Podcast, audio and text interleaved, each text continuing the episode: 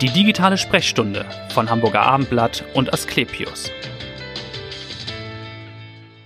Die Diagnose Hirntumor ist wohl einer der größtmöglichen Schocks. Was bedeutet das? Wer kann mir helfen? Wie lässt sich das behandeln? Es stellen sich natürlich dann ganz viele Fragen und Antworten wollen wir heute darauf geben. Mein Name ist Vanessa Seifert und mein Gast ist Privatdozent Dr. Tobias Martens. Er ist Chefarzt der Abteilung für Neurochirurgie an der Asklepios Klinik in St. Georg. Herzlich willkommen. Vielen Dank. Ja, Herr Dr. Martens, welche Hirntumore gibt es? Welche treten am häufigsten auf? Häufig sind natürlich die Hirntumore, die vom Hirngewebe selber ausgehen. Ähm, das sind auch die gefährlichen, muss man sagen, weil die halt das Gehirn wirklich kaputt machen können. Wir unterscheiden da eigentlich eher in schnell wachsende und weniger schnell wachsende, gar nicht so sehr in gut oder bösartig, weil man ja. sagen muss, dass die per se eigentlich kaum vollständig entfernbar sind, sondern man lebenslang kontrollieren muss.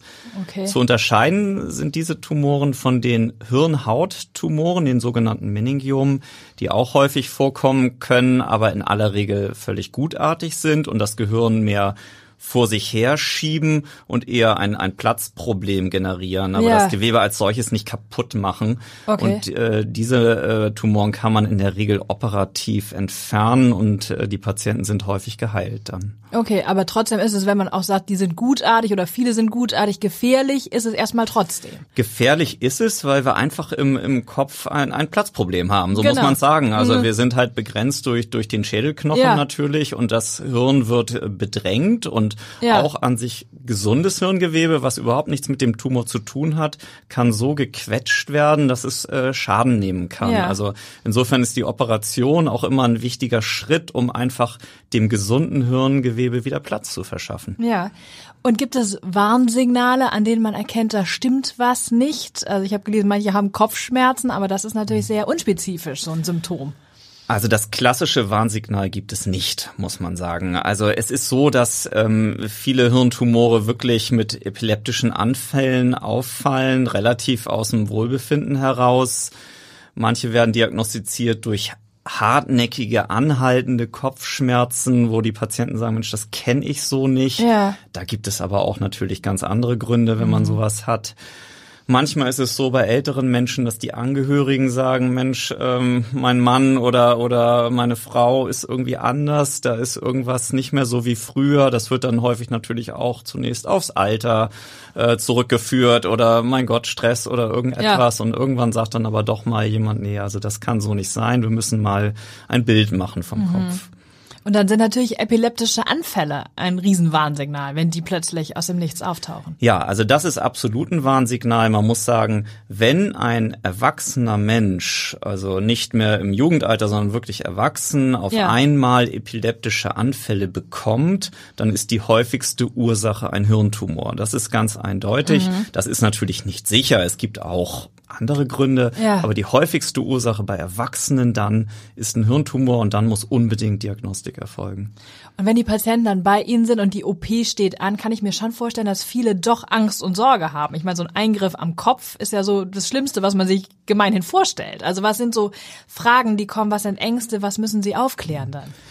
Absolut, also da haben Sie recht. Ein Eingriff am Kopf ist einfach was total anderes, weil ja. das ist irgendwie so die die Frage, die immer kommt, ist bin ich der oder die gleiche hinterher noch? Genau. Bin ich jemand anderes? Kann ich nicht mehr denken? Das ist fast eine größere Sorge als irgendwie habe ich eine Lähmungserscheinung oder so etwas. So ähm, auch gerade von den Angehörigen natürlich. Mhm.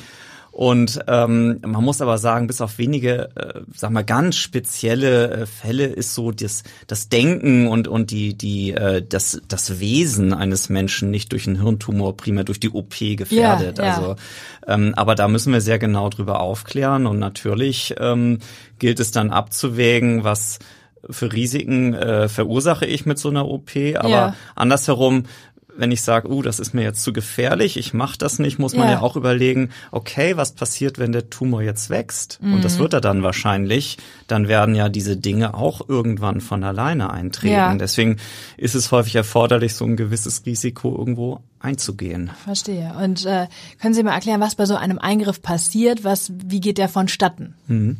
Also die allermeisten Eingriffe oder Operationen eines Hirntumors kann man in einer normalen Vollnarkose ähm, mhm. machen. Es gibt aber einige äh, wenige Eingriffe, die man auch im Wachzustand machen muss, nämlich genau bei solchen, die in der Sprachregion. Genau, das liest man äh, immer, um dann zu sehen, ob man das Areal äh, irgendwie genau. trifft oder nicht. Ne? Genau, also man kann wirklich vieles mittlerweile in Vollnarkose monitoren, wie wir das nennen, also kontrollieren. Also beispielsweise, wenn es nur in Anführungszeichen darum geht, die Motorik, also das heißt die Kraft äh, der Arme und Beine zu kontrollieren, ja. das können wir in Vollnarkose machen. Da messen wir die Muskelströme, das geht alles gut mhm. und können äh, dem oder der Patientin die, die Wach-OP ersparen. Aber Sprache ist etwas, da haben wir medizinisch keine Chance. Also wir ja. müssen dann mit den Patienten sprechen und es geht halt nur im Wachzustand, ist aber auch äh, sehr gut machbar. Da werden die Patienten vorher gut vorbereitet, bekommen Neuropsychologen an ihrer Seite ja. und das wird sehr, sehr gut vorbereitet und wir haben Umfragen gemacht unter, unseren Patienten und die meisten haben gesagt, nein, ich äh, habe es nicht belastend empfunden, sondern ja. ich war froh, dass ich irgendwie Teil dieses Prozesses sein mhm. konnte und nicht äh, so, so passiv eingeschlafen bin, dann, ne? bin, und, und dann irgendwann wieder aufgewacht ja. bin und, und dachte, oh, ich kann nicht mehr sprechen, sondern äh, irgendwie, sie hatten das Gefühl, sie waren dabei und wussten die ganze Zeit, okay, es ist, es ist okay, ich kann ja. sprechen, ist alles gut. Okay. Und wie lange dauert so ein Eingriff? Also äh, eine Wach-OP dauert in der Regel schon mehrere Stunden mhm. ähm, und auch überhaupt äh, solche Eingriffe. Ja. Sie sind selten so lang wie früher, sagen wir mal so, aber ähm, so ein halber Tag ist schnell äh, vorbei. Also wir sagen immer, so ein Vormittag äh, dauert so eine Hirntumor-OP in aller Regel ja. schon. Kann aber auch ganz unterschiedlich sein. Gerade diese gutartigen Hirnhauttumoren. Mhm können manchmal äh, wichtige Hirnnerven so umschließen, die man dann unter Mikroskop ganz vorsichtig da äh, ja. äh, heraus äh, präparieren muss. Und das kann auch mal einen ganzen Tag dauern. Okay. Wie viele Operationen führen Sie durch in St. Georg? Kann man das sagen? So in der Woche oder im Monat?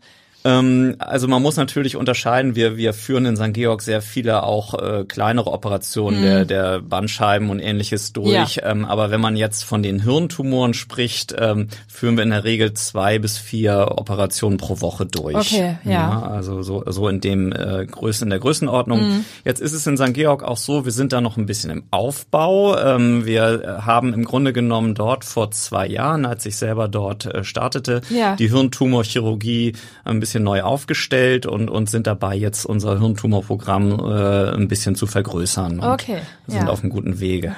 Okay. Und was sind Risiken bei so einer OP, bei so einem Eingriff? Also die Risiken hängen immer davon ab, wo der Tumor liegt. Mhm. Ähm, das ist auch genauso, wie die Symptome sich daraus ergeben. Aber natürlich sind Hauptrisiken die Sprache, ähm, motorische Einschränkungen, sprich Lähmungserscheinungen, ähm, aber auch epileptische Anfälle, die man ja. schlimmstenfalls durch eine OP irgendwo verursachen kann. Okay. Ähm, aber auch Gedächtnis- und Konzentrationsstörungen auch, klar. Mhm. Aber das sind Dinge, die kann man vorher sehr genau eigentlich ähm, vorhersagen und äh, mit dem oder der Patientin ganz gut besprechen. Ja. Und was ist jetzt, wir haben darüber im Vorgespräch gesprochen, wenn der Tumor nicht ganz zu entfernen ist im Ganzen und ja. vielleicht die epileptischen Anfälle dann doch noch weiter da sind oder das Risiko besteht. Was kann man da tun? Das ist ja auch ein bisschen Ihr Steckenpferd. Ja, genau.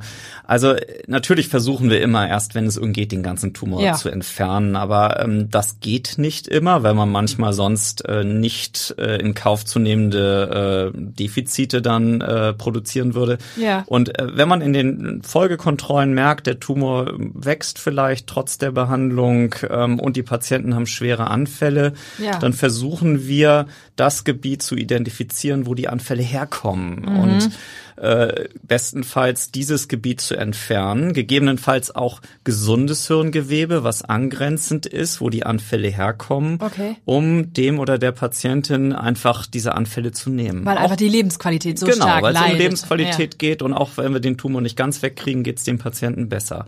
Das mhm. erfordert, das kann man nicht mal so eben machen, das erfordert eine ausgiebige Diagnostik in ja. einem Epilepsiezentrum und wir haben hier in Hamburg das Glück in Alsterdorf ein sehr großes und gutes Epilepsiezentrum zu haben, wo diese Patienten dann untersucht werden ja. und äh, wo man, wenn so ein Areal identifiziert werden kann, wo man das dann entfernen kann. Ja. Genau. Und warum jetzt zum Schluss vielleicht nochmal zu Ihnen, warum sind Sie Arzt geworden und warum Neurochirurg?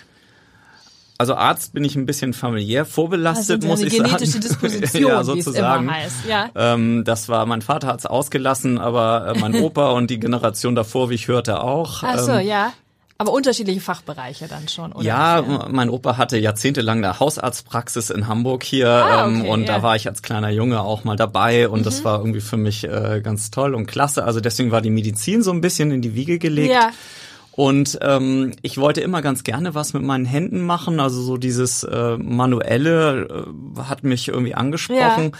Und ich wollte es aber auch ganz gerne mit so ein bisschen intellektuellem Anspruch kombinieren. Also ich will jetzt niemandem anderen zu nahe treten, das hört sich ja schlimm an, aber, aber nein, ähm, es ist schon so, bei der Neurochirurgie ist ja ein wichtiger Punkt nicht nur das Manuelle, das, ja. das Operieren, sondern das Vorüberlegen wie komme ich dahin? Ja, ist ja auch sehr diffizil, Man weil muss ja irgendwas Raum. durchqueren mitunter ja. an gesunden Gewebe, um, um irgendwo hinzukommen. Und das ja. muss man sich überlegen. Man muss auch überlegen, was sind meine Ziele, was kann ich machen? Es ist auch vielleicht eine Charakterfrage. Was will ich mich selber verwirklichen oder will ich vielleicht doch lieber zurückhaltend sein? Und ähm, mhm. da spielen viele Dinge rein. Und es ist, glaube ich, in der Neurochirurgie ganz speziell, dass man halt auch nicht so ein Hau drauf äh, sein darf, sondern dass man ein bisschen vorsichtig sein ja. muss. Und ich glaube, das, das liegt mir und das sprach mich an. Und Im Studium dann hat sich So das bin ich dann ja. Ende, aber ganz Ende des Studiums da langsam äh, reingekommen, habe da reingeschnuppert und war sofort irgendwie gefangen. Okay, jetzt haben Sie ja schon eben gesagt, Sie haben so, sind relativ neu, seit zwei Jahren dann in mhm. St. Georg. Was sind so Ihre Ziele? Was wollen Sie da noch weiter aufbauen?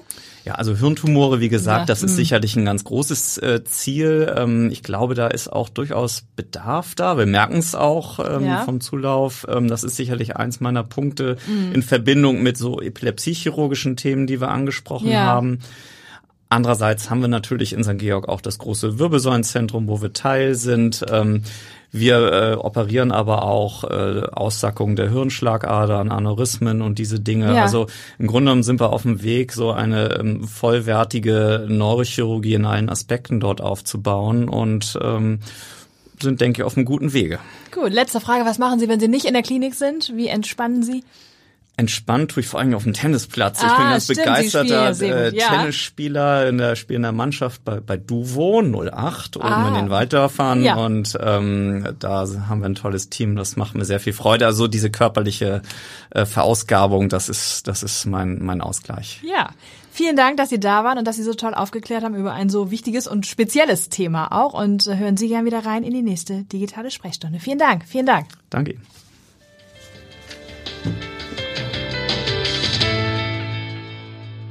Weitere Podcasts vom Hamburger Abendblatt finden Sie auf abendblatt.de slash podcast.